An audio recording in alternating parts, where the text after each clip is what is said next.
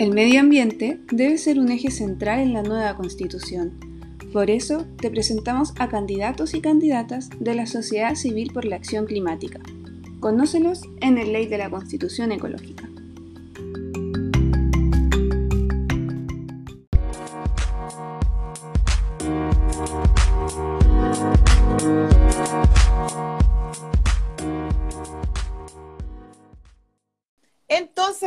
Partir dando la bienvenida a este primer capítulo de El Ley de la Constitución Ecológica de la Sociedad Civil por la Acción Climática. Nos van a encontrar todos los lunes y todos los miércoles. Sé que hoy día no es lunes, pero ayer tuvimos problemas de conexión con Hernán, así que tuvimos que correrlo hoy día martes.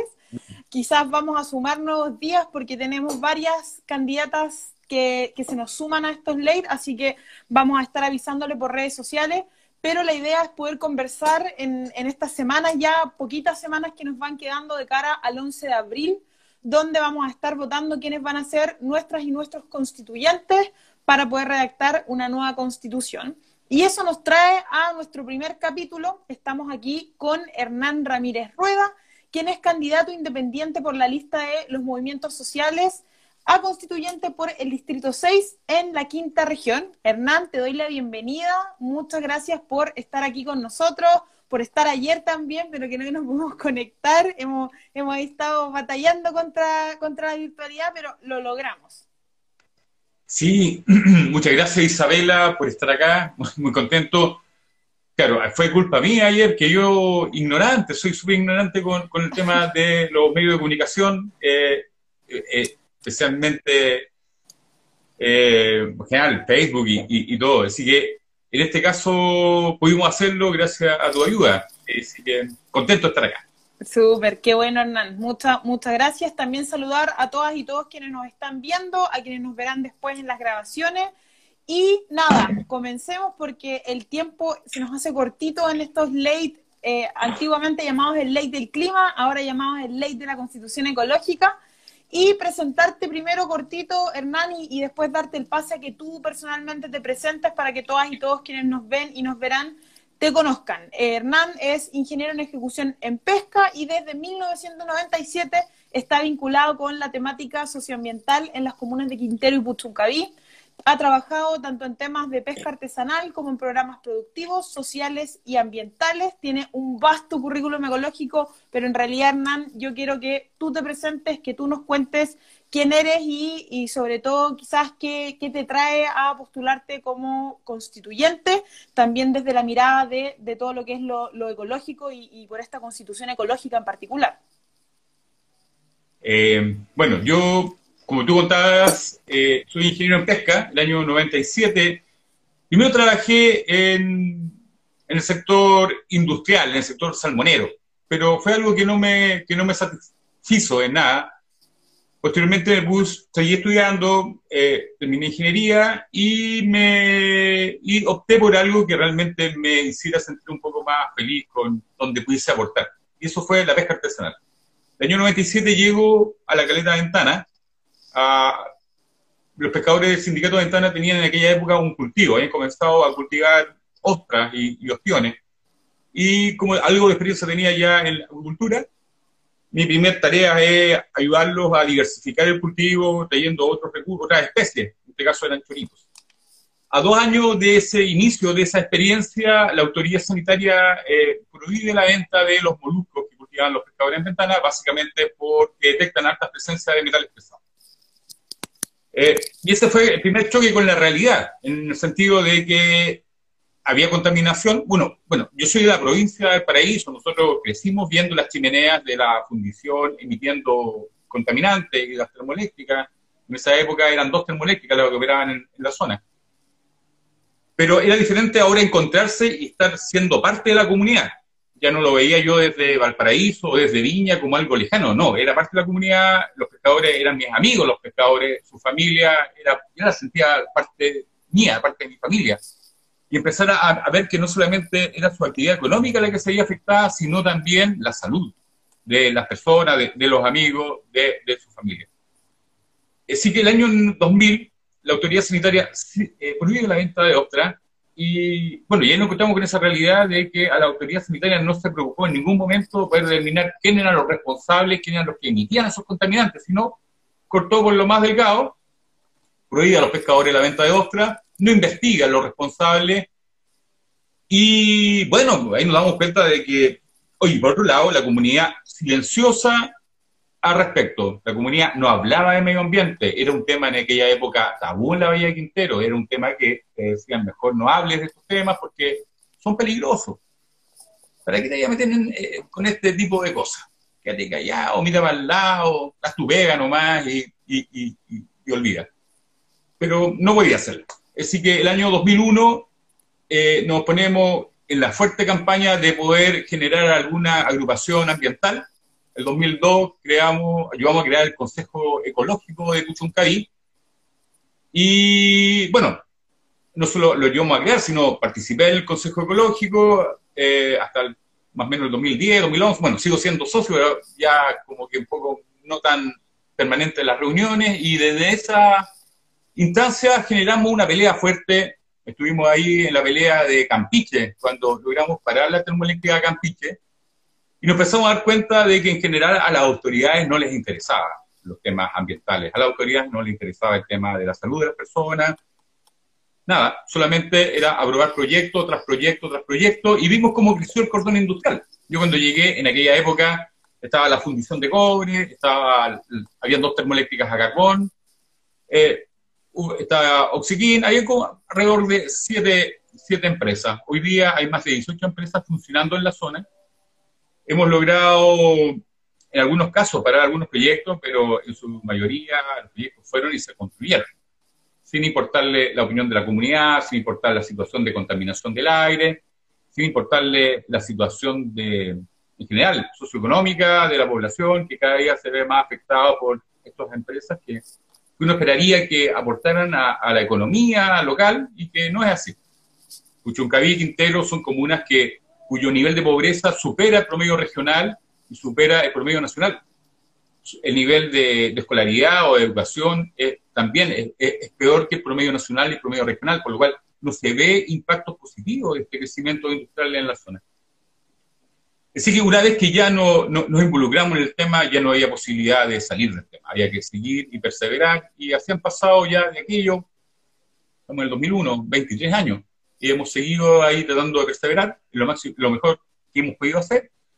Eh, y bueno, y hoy día hay una comunidad mucho más empoderada, más participativa, eh, están las mujeres son de sacrificio, una gran agrupación y que, y que son parte de las agrupaciones que, que me proponen eh, para presentarme como candidato a la Convención Constitucional junto con el Centro Cultural de Orcón y y eh, la comunidad por el buen vivir de Puchuncaví.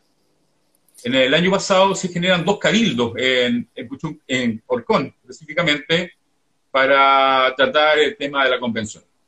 En estos cabildos se definen algunas prioridades en temas a, ser tratados para la nueva constitución y, se, y me proponen em, participar. Eh, así que bueno, lo pienso, pero no había mucho que pensar en realidad. Había que asumir nomás la responsabilidad. Eh, hemos estado en otras peleas antes y, esas peleas y ese aprendizaje es lo que puse al servicio de, los habitantes y en general de la comunidad para, para aportar en esta nueva construcción.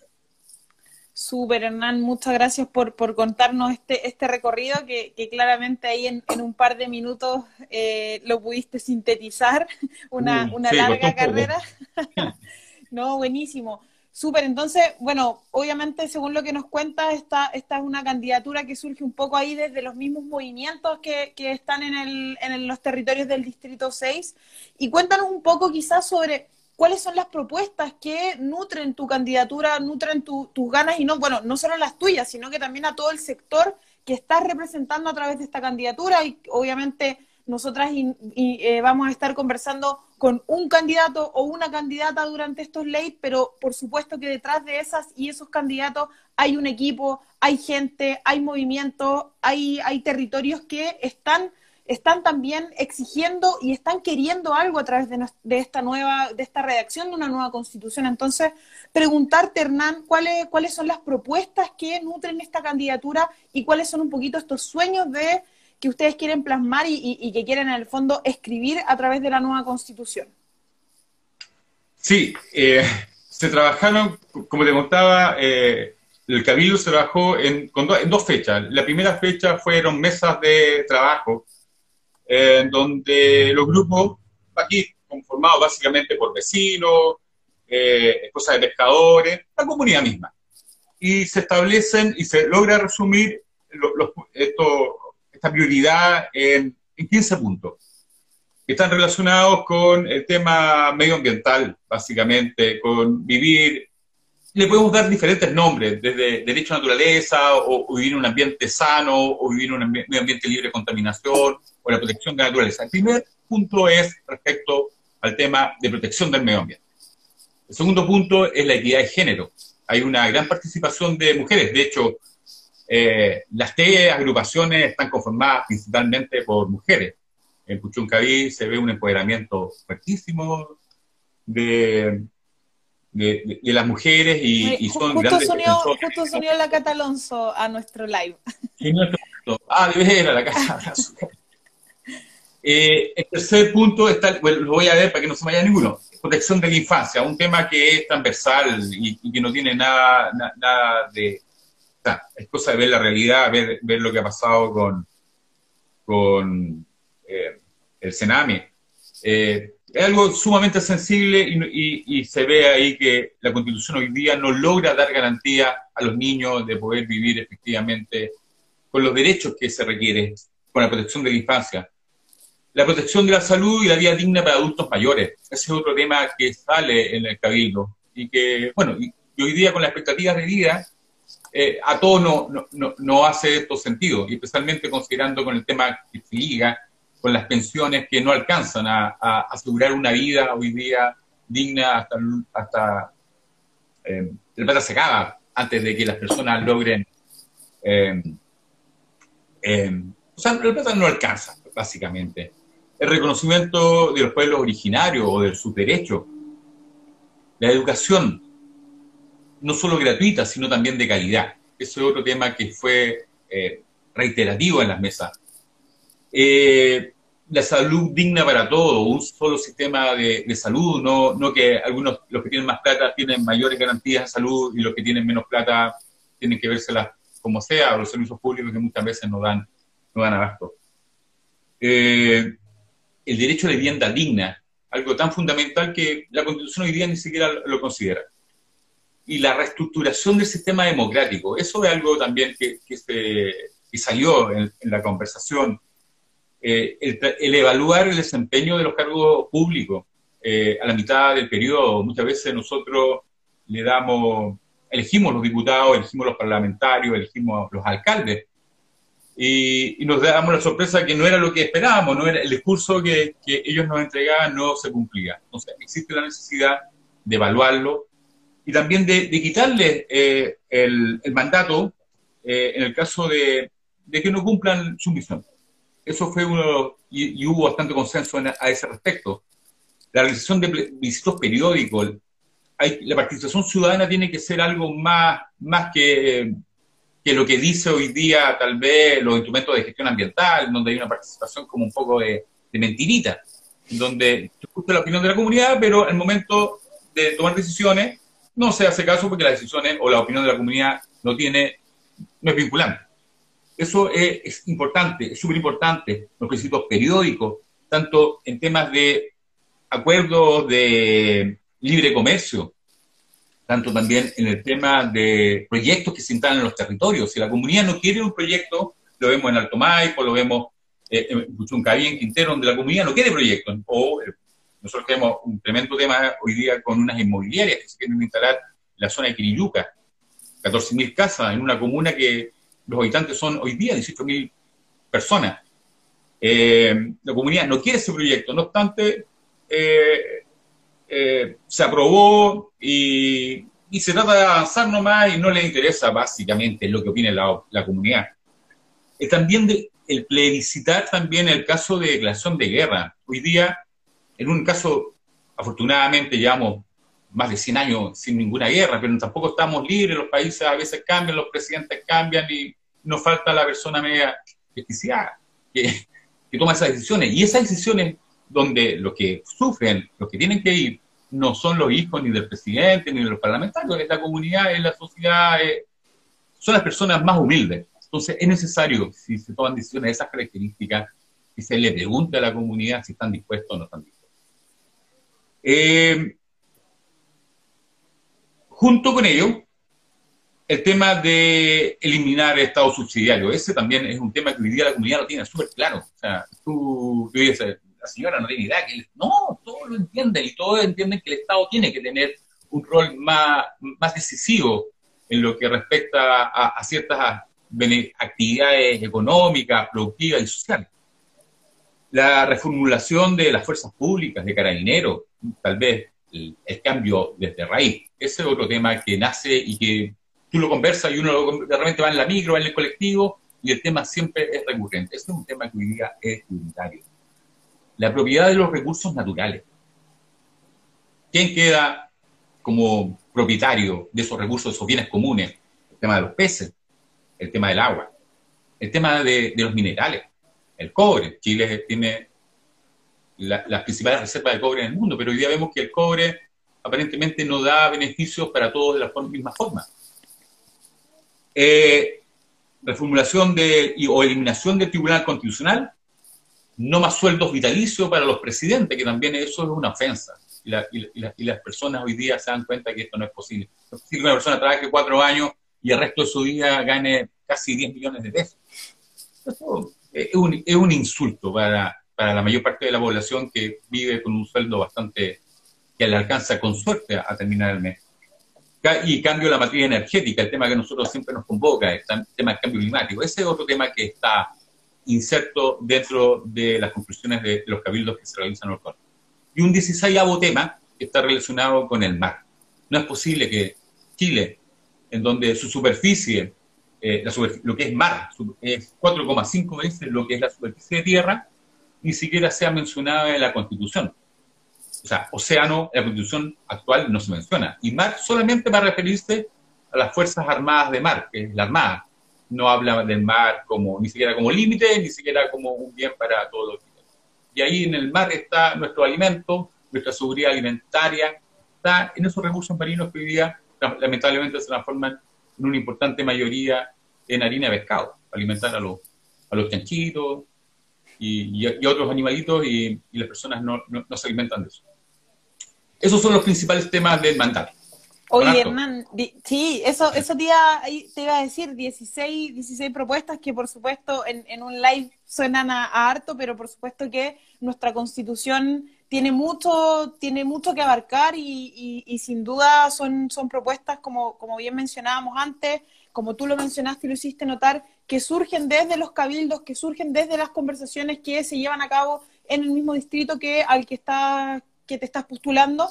Y eso, por lo menos yo lo considero y, en la SCAC lo consideramos sumamente valioso, que las conversaciones surjan desde la misma gente. Así que, nada, me, parece fundamental que, que, existan estas propuestas y que estas propuestas efectivamente a través de candidatos y candidatas puedan llegar a la convención. Y como, como lo que nos convoca hoy día, obviamente, es nuestra, nuestra constitución ecológica y, y en general lo que nos convoca en la SCAC es hablar sobre una constitución ecológica que, como bien hemos conversado en diferentes ocasiones en, la sociedad civil por la acción climática, no hay una respuesta a qué es una constitución ecológica, es algo que tenemos que ir construyendo, es algo que van a tener que construir nuestras y nuestros em, constituyentes en su minuto, pero también en las conversaciones que se vayan a dar, porque ojalá contemos con una convención, con una asamblea que sea sumamente participativa y poder llevar todas las voces. Entonces, en esa línea te, quería preguntar, Hernán, ¿cómo lo ves tú, cómo lo ve el equipo tras tu candidatura y cómo lo ve también los grupos, los territorios y las organizaciones a las que representan el cómo una constitución ecológica, de la forma que ustedes la conciben, que, claramente ahí en estos 16 principios y propuestas que tú mencionas, tiene mucho de constitución ecológica, ¿cómo ven ustedes que esto podría llegar quizás no a solucionar, pero sí avanzar en la línea de solucionar los problemas que hoy día sumamente importantes y, que en el fondo son un problema tremendo en el Distrito 6. ¿Cómo, cómo crees tú, cómo creen ustedes que esta constitución ecológica nos permite avanzar en esa línea, en, poder empezar a construir un nuevo Chile. Ya hemos hablado un montón de veces en, en la SCAC que por supuesto la constitución, la nueva constitución, no nos va a resolver los problemas, pero sí nos permite comenzar a escribir y construir un nuevo país y lo más importante, entre todas y todas. Entonces, ¿cómo lo ven ustedes desde esa perspectiva? La constitución, la nueva constitución tiene que crear una nueva realidad la realidad no es lo que está, va a quedar escrito, que puede quedar cosas lindas escritas, así como muy bonitas, eh, sino es la realidad de cómo, por ejemplo, los temas ambientales son transversales. Y, claramente los temas, cuando hablamos de paridad de género, y vemos que las principales hoy día defensores del medio ambiente son las mujeres, el tema medioambiental es transversal al tema género, por supuesto que sí, y las mujeres han dado una muestra, pero clarísima y evidente, de que ellas, tal vez por su calidad de sensibilidad o por ser quienes llevan la vida, quienes, la, la, transmiten, tienen un, poder, una fuerza eh, extraordinaria. El tema de la protección de la infancia, que no solamente... O sea, ¿por qué protegemos la infancia? Porque es el futuro. Entonces, si queremos un futuro, tenemos que preocuparnos por esa responsabilidad intergeneracional con respecto al medio ambiente. Es decir, el medio ambiente es transversal y, va a ser y tiene que ser transversal en nuestra constitución, en la nueva constitución. No puede ser que el medio ambiente sea como en la actual constitución, que es solo un artículo, el 19 numeral 8, y nada más. El medio ambiente tiene que, en esta constitución, ser un capítulo.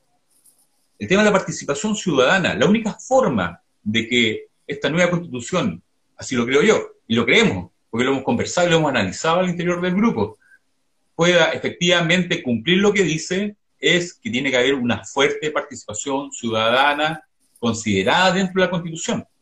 Tal vez un cuarto poder, porque hoy día nuestro sistema democrático establece el legislativo, el poder ejecutivo y el poder judicial. Y muchas veces entre ellos se, ponen de acuerdo para mantener todo esto en status quo. Se requiere la, la participación ciudadana, su capacidad de fiscalización, para que efectivamente lo que se redacte se transforme en algo concreto y real. Si uno lee el artículo 19, número 8 de la Constitución, todo parece súper lindo. Todos tenemos derecho a vivir en un medio ambiente libre de contaminación. suena excelente. El problema es que la letra chica te dice que contaminación, y así lo define la ley, es cuando se supera una norma.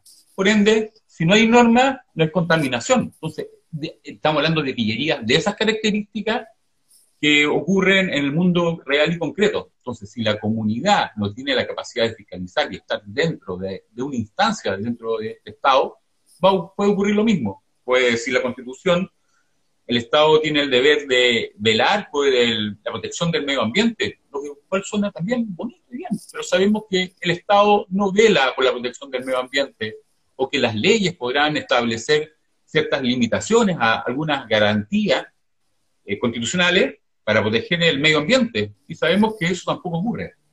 Entonces, junto con escribir una, una, una, constitución correcta, hay que establecer mecanismos de fiscalización ciudadana para que lo que se redacte en la constitución no quede como letra muerta, como hoy ocurre, y efectivamente se transforme en un mundo real y concreto, que es lo que necesitamos.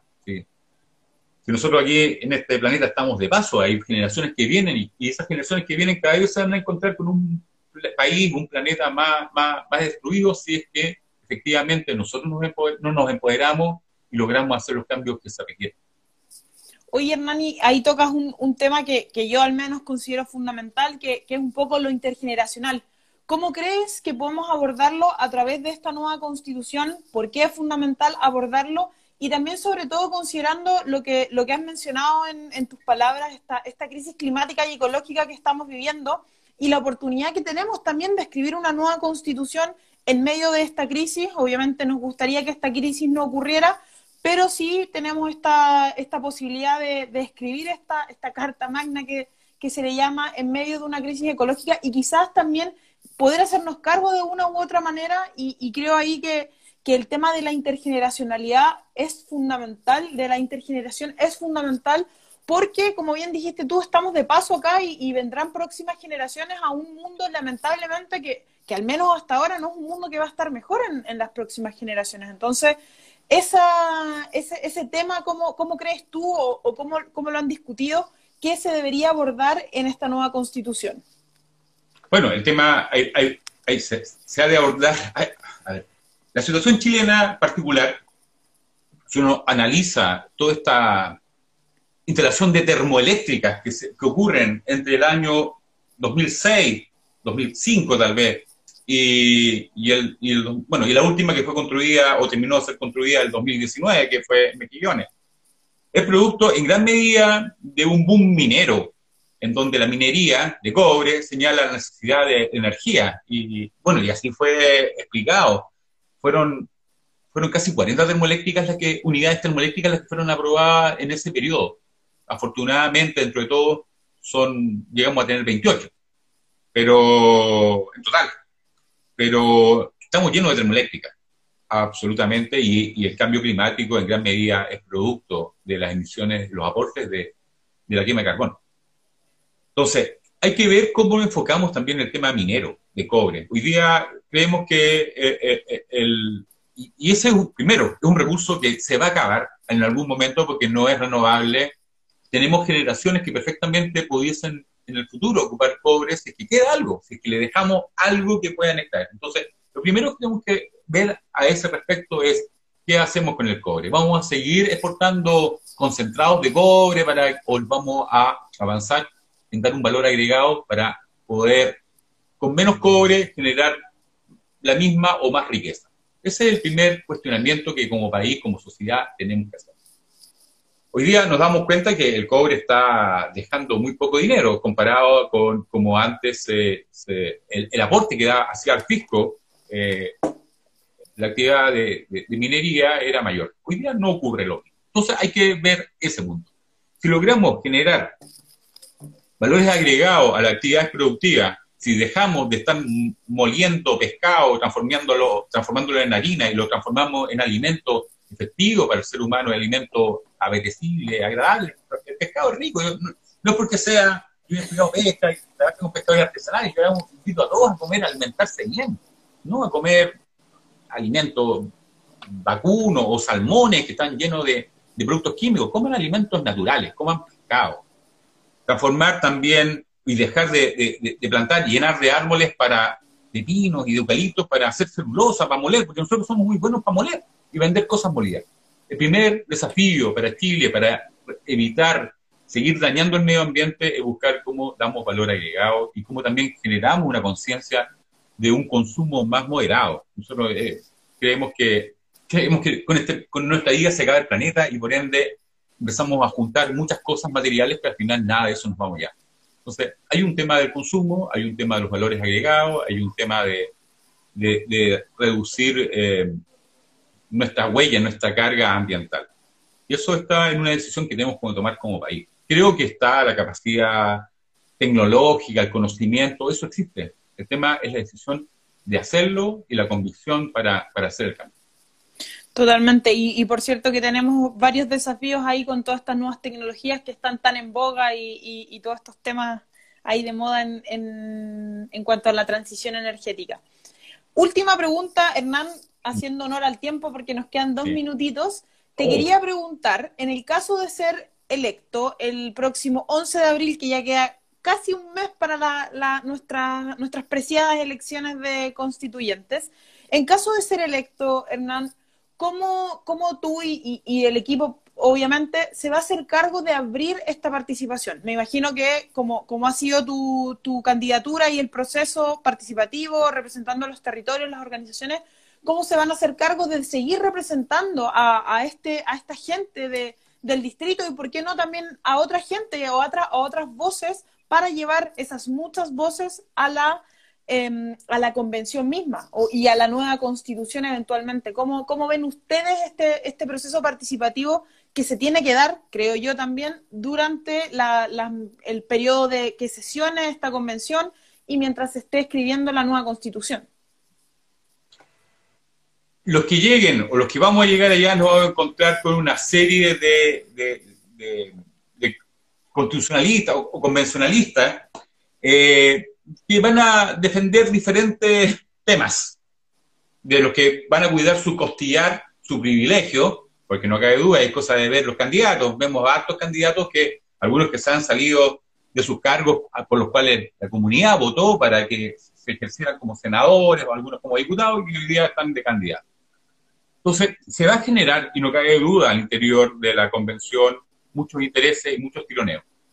Eh, obviamente van a buscar mantener el status quo, porque este status quo le conviene a, no a muchos, pero sí a algunos grupos que tienen bastante influencia y bastante poder.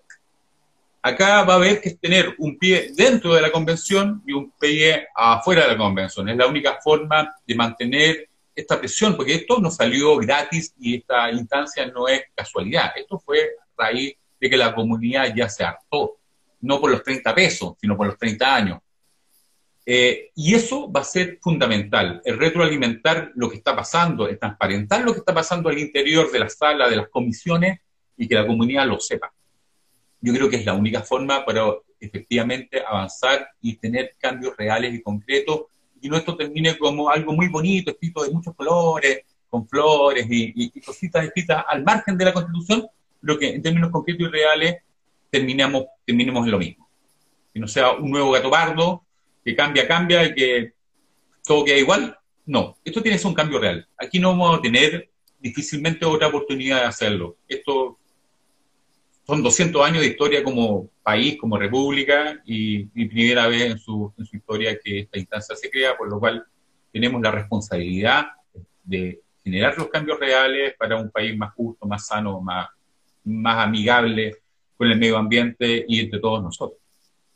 Totalmente, ahí nuestras y nuestros próximos constituyentes van a tener un, desafío grande en las primeras sesiones en fijar ese reglamento y que recuerden bien que, ese reglamento tiene que incorporar a las discusiones en los territorios, a las organizaciones, a las y los ciudadanos y que es una constitución que tenemos que escribir entre todas y todos, representados obviamente entre, en 155 constituyentes, pero por supuesto que el desafío es de todo un país y como tú bien dices, es nuestra oportunidad única de no solo cambiar las cosas, sino que hacerlo bien. Así que con, con ese cierre, Hernán, te doy las gracias.